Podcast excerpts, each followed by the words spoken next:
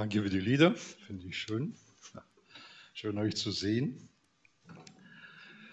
Noch kurze Werbeeinschaltung äh, für diejenigen, die einen Ordner, einen Vorsorgeordner vom Weißen Kreuz Österreich haben. Äh, ihr könnt aktualisierte Formulare und Informationen runterholen. Die Rechtssituation wurde angepasst, Vorsorgevollmacht und solche Sachen. Also für die, die einen Ordner haben, könnt ihr es runterladen. Helmut hat schon kurz erwähnt und ich dachte, es ist gut nochmal zu fragen, wie fühlt sich jemand, der fast vollständig isoliert ist, ja? der zur Untätigkeit verdammt ist. Wenn du kannst, versuch dich mal in so eine Situation hineinzudenken. Was wäre, wenn du in so einer Situation wärst? Wie würdest du dich fühlen? Was würde in dir vorgehen? Sind vielleicht Menschen, die du magst, mit denen hast du vieles erlebt. Du hast gesehen, wie, wie dein Einsatz ihr Leben positiv verändert hat. Und wenn du so zurückblickst, dann freust du dich darüber und positive Gefühle kommen hoch. Und du hast die Leute schon lange nicht mehr gesehen. Würdest sie gerne sehen, machst dir Sorgen um sie, wie sie wohl ihr Leben gestalten, wie sie unterwegs sind. Du fragst dich, werden sie wieder in alte Verhaltensmuster zurückfallen oder gehen sie diesen guten Weg weiter?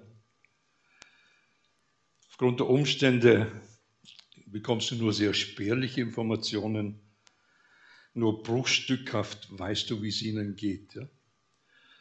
Der Gedanke ist ein bisschen schwierig in unserer Zeit, aber damals, zu der Zeit, gab es kein Telefon, und Internet war noch nicht mal denkmöglich und Briefe, die mussten noch mühsam mit Federkiel und Tinte geschrieben werden.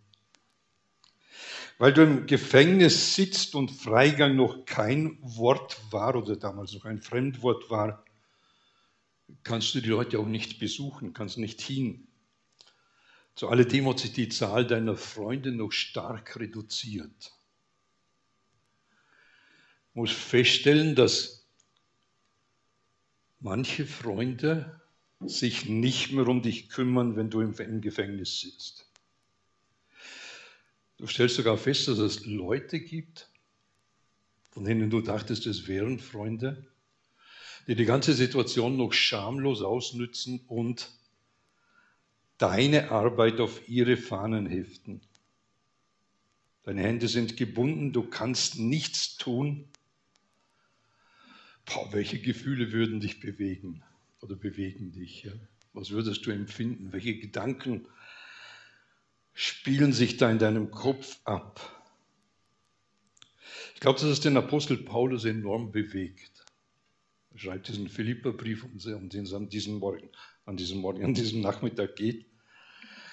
Und er denkt an Lydia, die Geschäftsfrau, die als erste Europäerin ihr Leben Jesus anvertraut hat in deren Haus eine Gemeinde entsteht, Menschen zum Glauben an Jesus kommen. Wie mag es ihnen wohl gehen? Ich denke, er denkt an den Gefängnisdirektor, der sich das Leben nehmen wollte, weil um Mitternacht auf eine unerklärliche Art und Weise die Türen aufgingen und er Angst hatte, dass alle Gefangenen davon sind. Paulus, der eigentlich schuld ist an dem Ganzen, sagt diesem Gefängnisdirektor, er soll sich nicht umbringen. Gott hat ein Wunder getan und der Mann bekehrt sich, sein ganzes Haus mit. Eine Gemeinde entsteht in diesem Haus. Wie wird es ihm wohl gehen?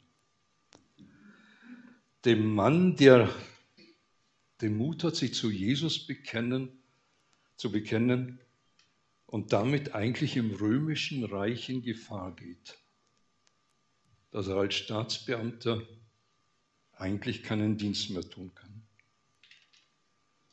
Und Paulus nutzt diese Möglichkeit, über einen Brief seine Gedanken zu formulieren, zu überlegen, zu helfen. Der beschäftigt uns ja in diesen Wochen. Und wenn du deine Bibel dabei hast, wovon ich ausgehe, dann schlag den Philipperbrief im Kapitel 2 auf. Ja? Und ich lese uns ein paar Verse, Kapitel 2 ab Vers 19 bis zum Schluss vom Kapitel. Und Paulus schreibt hier an die Christen in Philippi, ich setze dabei meine Hoffnung auf Jesus, den Herrn, dass ich euch ganz bald Timotheus schicken kann. Dann wird es mir wieder richtig gut gehen, wenn ich danach erfahre, wie es euch geht.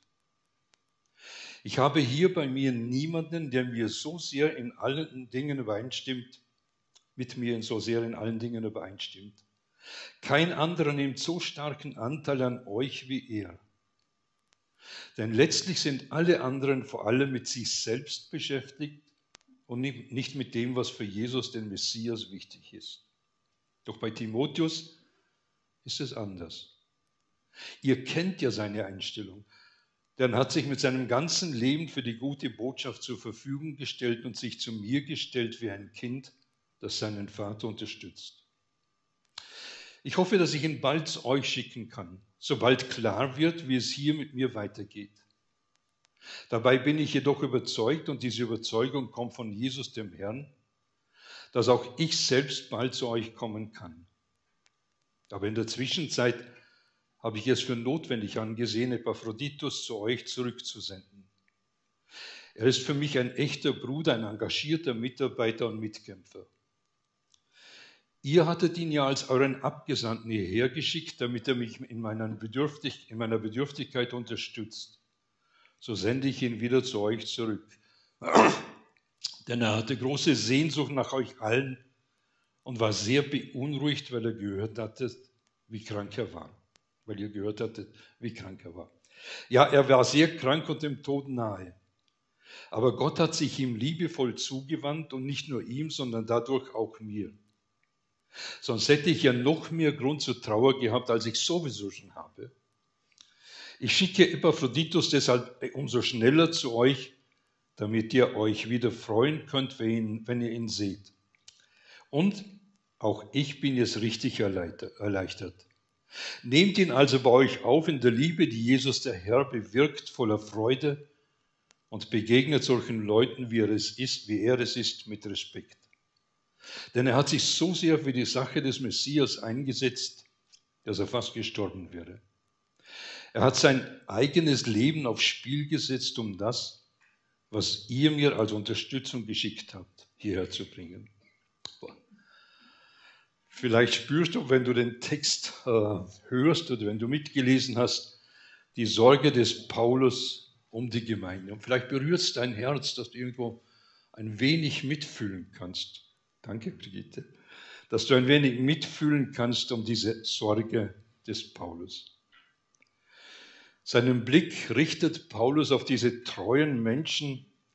Ich glaube, es gibt ihm eine Perspektive nach vorne, er in dieser ganzen Not nach vorne blicken kann und mit diesen zwei Namen, Timotheus und Epaphroditus, zeigt er uns zwei Männer auf und stellt sie uns vor Augen.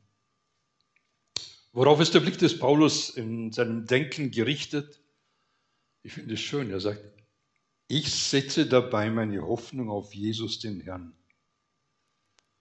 Oder ich aber hoffe, ich, ich hoffe aber in dem Herrn auf Jesus. Der Blickpunkt von ihm ist auf Jesus gerichtet. So der Fokus geht völlig auf Jesus. Ja. Er setzt seine Hoffnung in ihn. Und ich habe mich gefragt, äh, wenn solche schwierige Situationen sind, und habe den Eindruck, dass dann der einzige Blick, der Hoffnung geben kann, der Blick auf Jesus Christus ist. Vor allem dann, wenn wir andere noch achten wollen. Ja? Paulus spricht ja hier von Leuten, die er unterschiedlich wahrnimmt. Ja? Und damit er sie achten kann, richtet er den Blick auf Jesus. Und ich glaube, es ist notwendig, dass man nicht zum Heucheln kommt. Ja?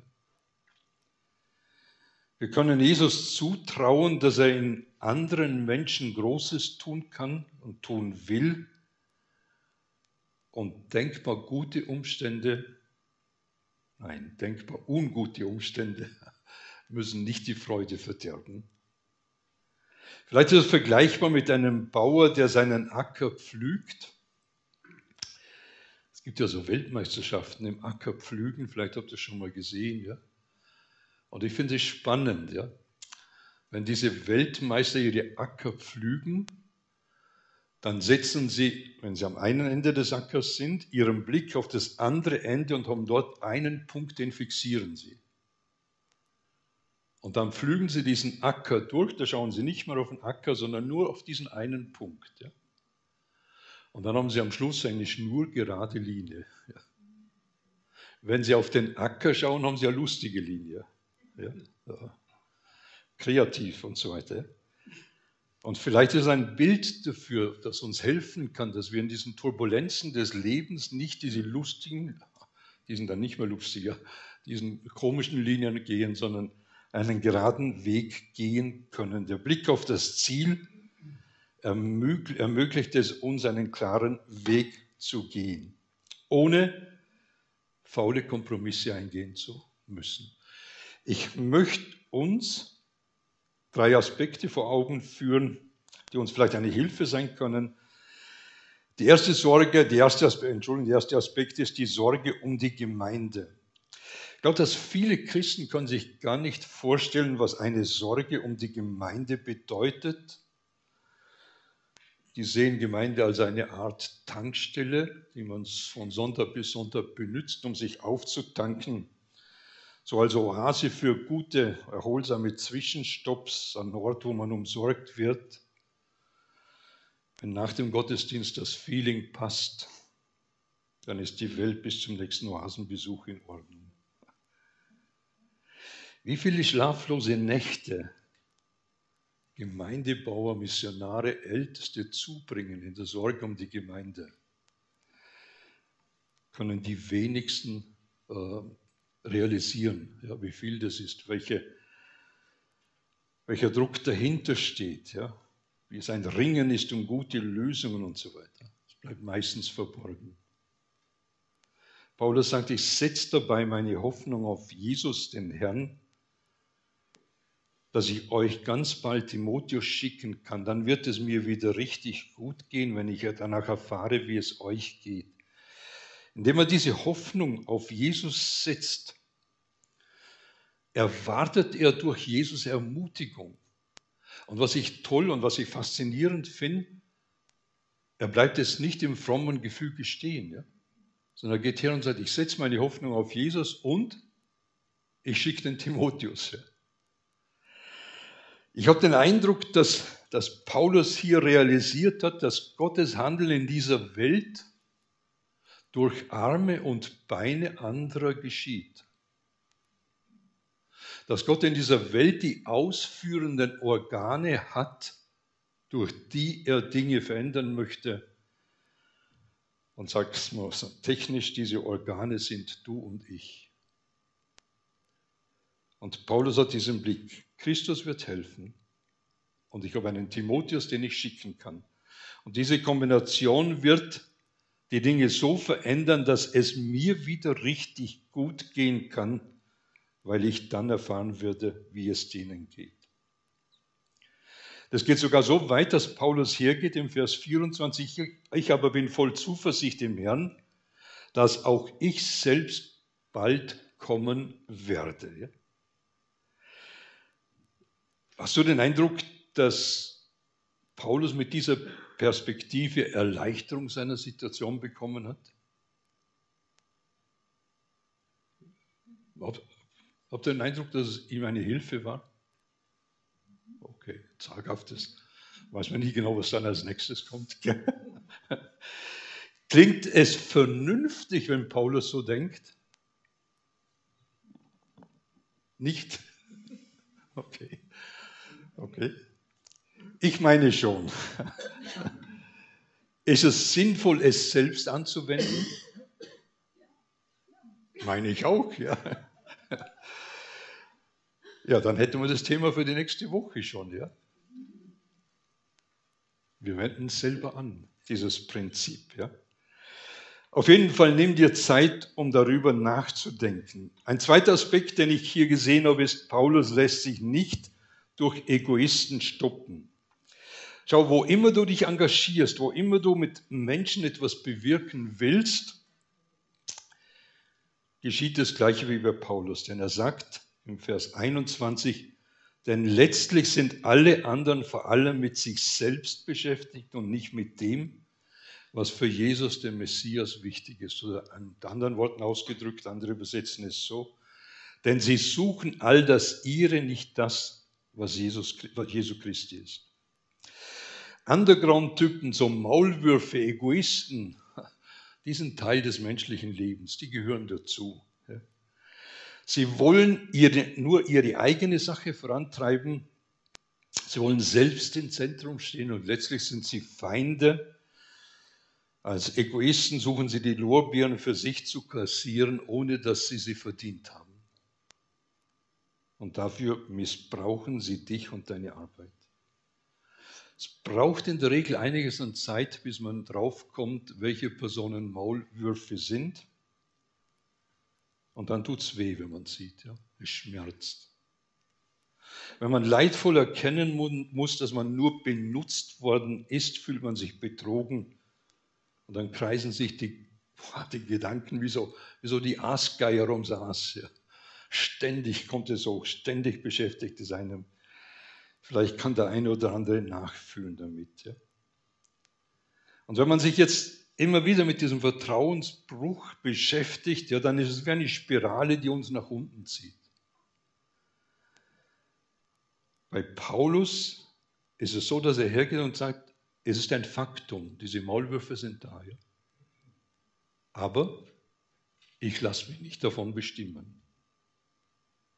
Das heißt, er befreit sich, dass er einen anderen Blick bekommen kann und er handelt klug und wir können uns von ihm inspirieren lassen.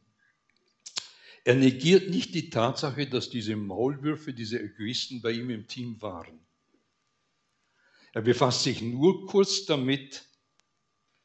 Warum? Weil er seinen Blick nicht durch diese Egoisten blockieren lassen will. Und es könnte sein, dass du in einer ähnlichen Situation steckst, vielleicht in der Arbeit, vielleicht ähm, in der Gemeinde, im Kontext, wo du bist. Vielleicht im Familienkontext oder wo immer, dass du den Eindruck hast, meine, Gefangen sind, meine Gedanken sind gefangen von dieser Situation, ich bin blockiert, dass du nicht weiterdenken kannst. Aber bleib nicht bei diesen Egoisten stehen, bleib nicht bei diesen Maulwürfen stehen, ja.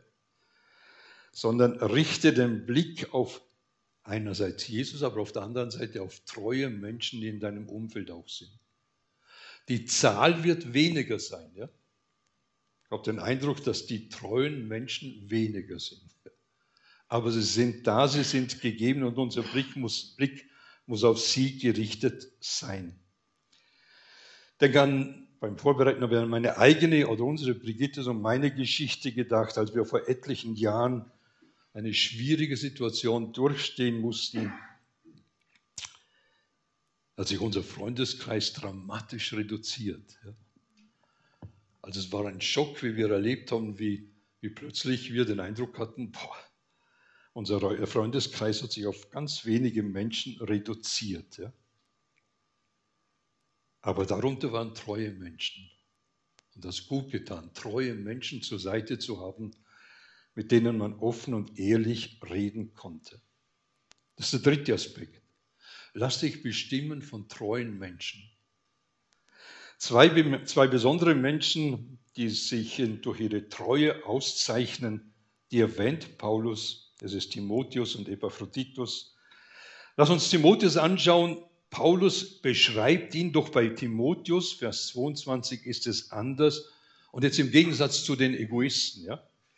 Ihr kennt ja seine Einstellung, der hat, denn er hat sich mit seinem ganzen Leben für die gute Botschaft zur Verfügung gestellt und sich zu mir gestellt wie ein Kind, das seinen Vater unterstützt.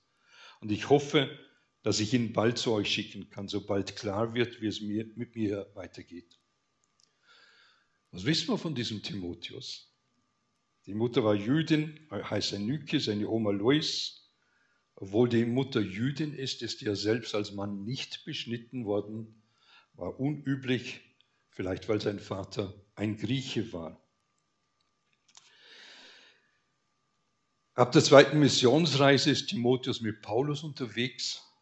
In der zweiten Missionsreise taucht er zum ersten Mal auf und eine enge Freundschaft entwickelt sich. Und Paulus sieht diesen Timotheus wie einen Sohn, ja? sieht in diesem jungen Mann die Stärken, die Möglichkeiten, die ihm gegeben sind.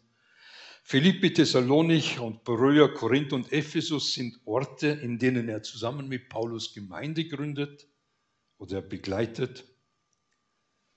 Und jetzt als echter Freund ist er in der Gefangenschaft des Paulus mit dabei. Ist nicht abgehauen.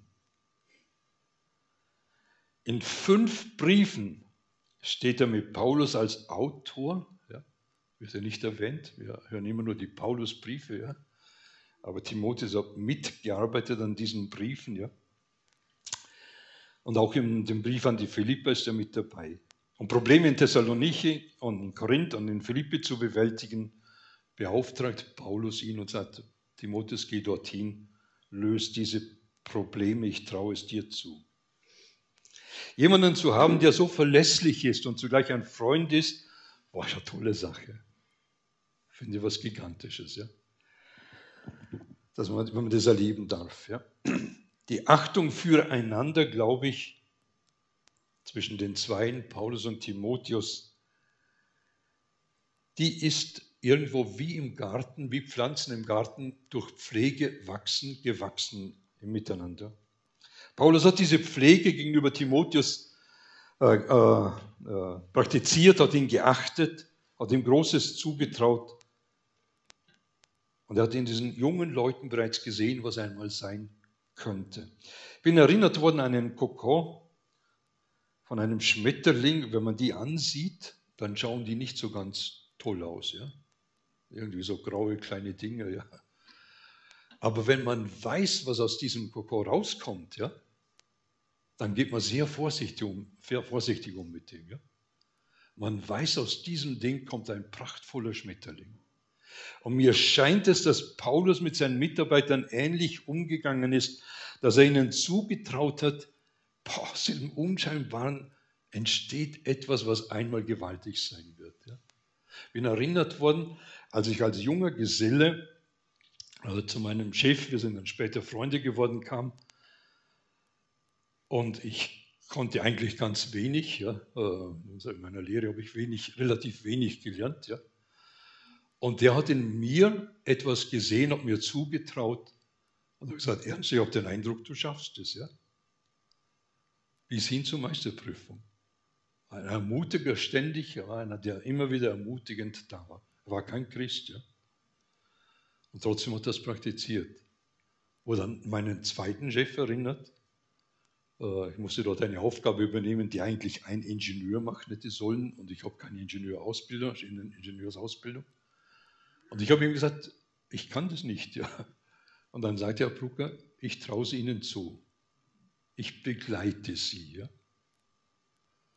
Und am Schluss, bevor wir in unserem vollzeitigen Dienst gingen, sagte er, ich wollte Ihnen die Firma übergeben. Ja. Fand ich toll. Ja wenn jemand diese Achtung hat, das waren beides keine Christen, ja. aber ich finde es toll, dass Menschen diese Prinzipien leben können und wohl dem, wenn wir es erleben dürfen. Wir haben auch im Gemeindebau, wir sind seit vielen Jahren im Gemeindebau, diese Wertschätzung von unserer Mission erlebt. Wir haben erfahren, wie alte Pastoren oder ältere Pastoren uns jung ermutigt haben, uns Großes zugetraut haben, obwohl wir verrückt waren und nicht alles so gemacht haben, wie sie es wollten. Ja? Und trotzdem haben sie gesagt, Mensch, geht weiter, macht es, wir trauen es euch zu. Und ich das, denke, dass es eine ungeheure Wertschätzung ist, ja? wenn wir so etwas erleben dürfen. Und ich möchte ein Wort an unsere älteren Geschwister unter uns sagen. Ja? Gerade ältere Christen können Jungen viel zutrauen. Wenn ich unsere Teenager-Mädels anschaue, die sind um die 20 rum, ich verstehe sie nicht mehr.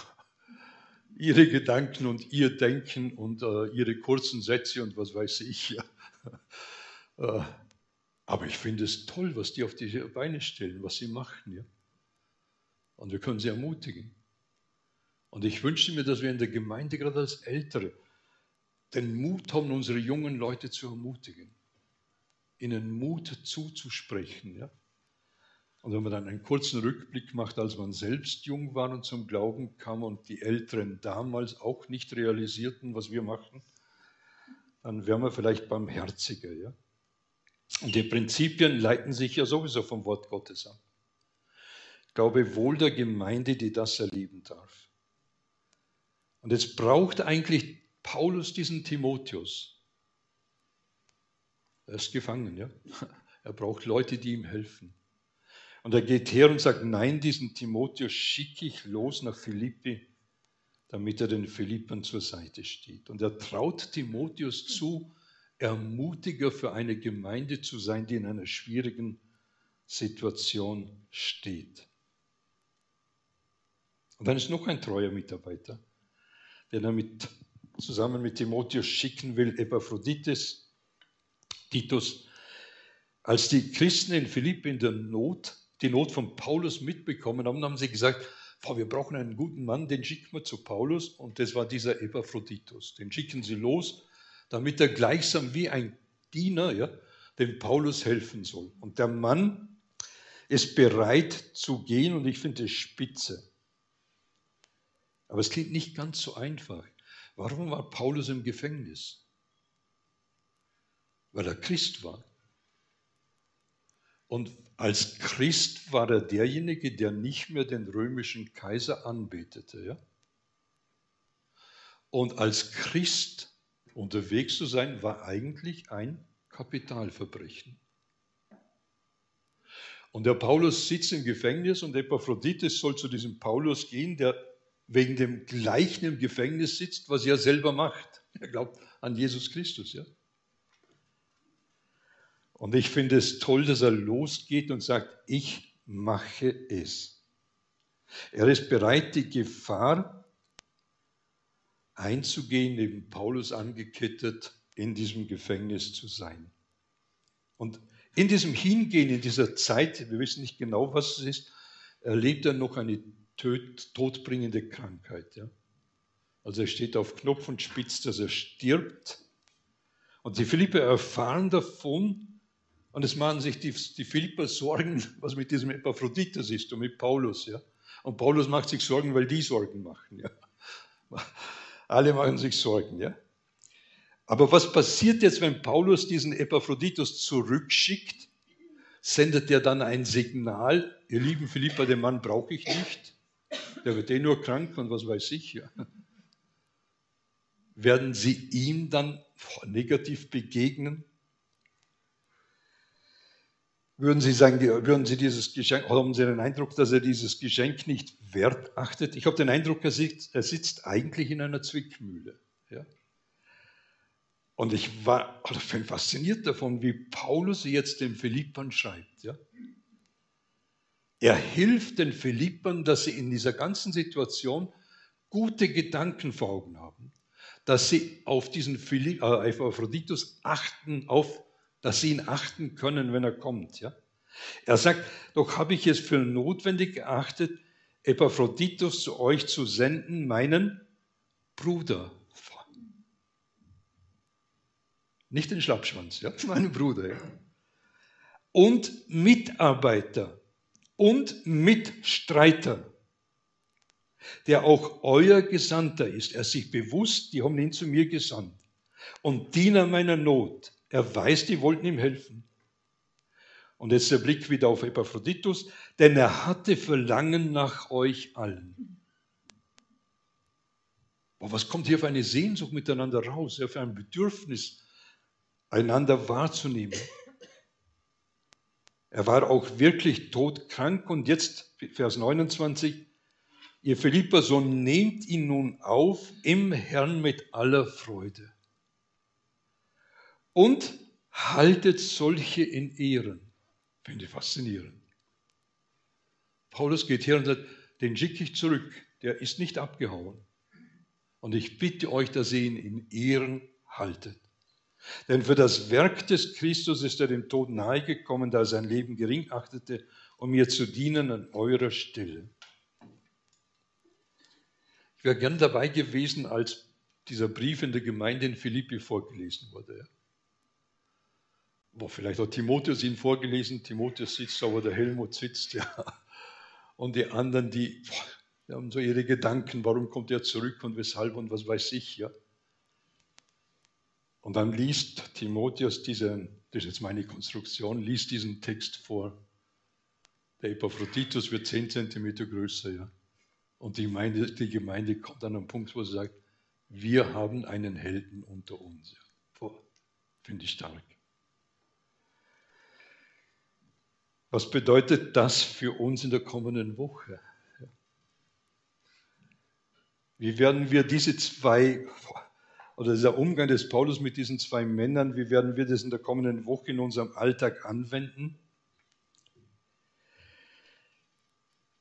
Jetzt in diesem Moment ja, ist die Möglichkeit, die Entscheidung für dich zu treffen, ich möchte davon lernen. Die Entscheidung kannst du jetzt treffen. Ja. Die Anwendung, die beginnt in einer halben Stunde da draußen beim Kaffee. Und dann die ganze Woche. Und ich mache dir Mut dazu. Vier Aspekte möchte ich aufzeigen. Die Sorge um die Gemeinde. Wie stark ist dir während der Woche die Gemeinde ein Anliegen? Ist sie Teil deines Gebets? Bewegen dich die Situationen der Glaubensgeschwister? Ermutigst du sie? Achtest du darauf, wie es ihnen geht? Das ist ein Punkt. Ein zweiter, lass dich nicht durch Egoisten stoppen. Es gibt es in jeder Gemeinde, es gibt es in deinem Umfeld. Verliere nicht zu viele Gedanken über sie. Lass dich nicht blockieren durch sie. Bring sie vor Jesus, der ihnen in guter Art und Weise begegnen kann. Und dann Blick auf die treuen Menschen in deinem Umfeld, in denen du sehen möchtest, was Jesus durch sie tun will. Achte auf sie.